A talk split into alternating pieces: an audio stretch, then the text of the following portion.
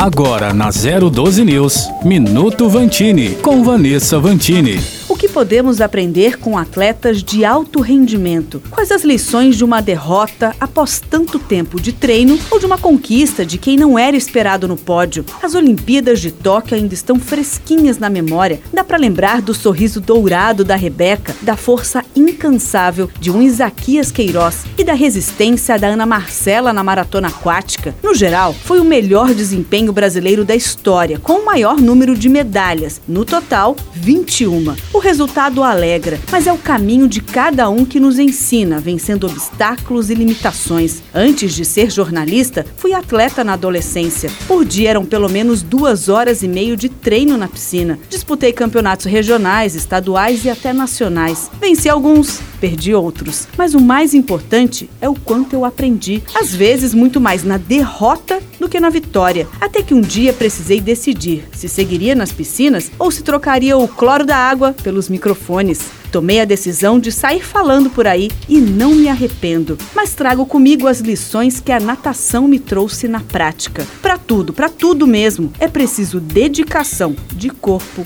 e alma. Não pensar no resultado, mas no processo. Atenção a cada movimento, saber a hora de puxar na preparação ou deixar o corpo e a mente descansarem. O equilíbrio mental para continuar nadando, mesmo quando o sonho parece tão distante. A principal lembrança das Olimpíadas de Tóquio tem nome: Darlan Romani, que ficou em quarto lugar no arremesso de peso. Quarto lugar. Mas todos sabem que ele entrou para a história pela superação nos treinos durante a pandemia. Tá aí um ensinamento que o esporte nos deixa. A vitória, muitas vezes, é contra você mesmo.